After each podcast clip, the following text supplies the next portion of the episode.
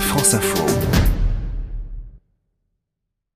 Un golf par tranche de 9 trous consomme en moyenne 25 000 mètres cubes d'eau par an. Cela peut aller de 10 000 mètres cubes d'eau dans le nord de la France à 100 000 dans le sud. La Fédération française de golf se bat depuis maintenant une dizaine d'années pour encourager les propriétaires de golf à s'inscrire dans une démarche environnementale qui a entraîné la baisse de la consommation moyenne de 20% entre 2006 et 2010. Les progrès technologiques permettent aujourd'hui de mieux gérer l'irrigation. C'est le cas sur le golf d'Angers qui a dépensé 285 000 euros pour changer son système d'arrosage.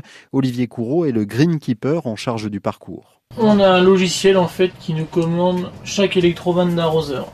C'est-à-dire que à partir d'ici, je peux démarrer n'importe quel arroseur pour lui faire tourner n'importe quel temps, en fait, le temps nécessaire qu'il lui faut. Par exemple, les arroseurs de green qui sont à l'ombre, on peut les mettre moins longtemps que les arroseurs de green qui sont au soleil.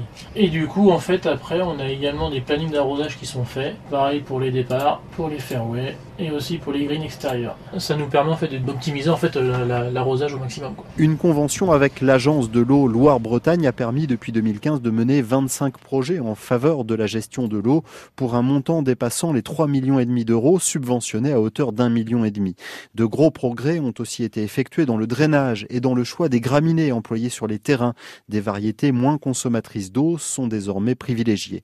L'utilisation pour l'arrosage d'eau usée retraitée est une solution qui commence à être explorée, précise Thomas Charrier, responsable de la cellule environnement à la Fédération française de golf. Cette solution qui est beaucoup développée à l'international, on, on aimerait la développer en France et donc il y a une quinzaine de golf qui, utilisent aujourd'hui euh, ce, cette, solution d'arrosage via des, eaux usées en effet de stations d'épuration. Il y a un autre aussi aspect qui est intéressant, c'est la récupération d'eau pluviale. Il est tout à fait intéressant de pouvoir collecter ces eaux pluviales via des systèmes de drainage et de réseaux de bassins euh, qui permettent le stockage des eaux pluviales et qui sont ensuite euh, réutilisés euh, pendant les, périodes d'arrosage Une nouvelle étude doit prochainement être lancée pour connaître l'impact de toutes les nouvelles mesures mises en place pour économiser l'eau.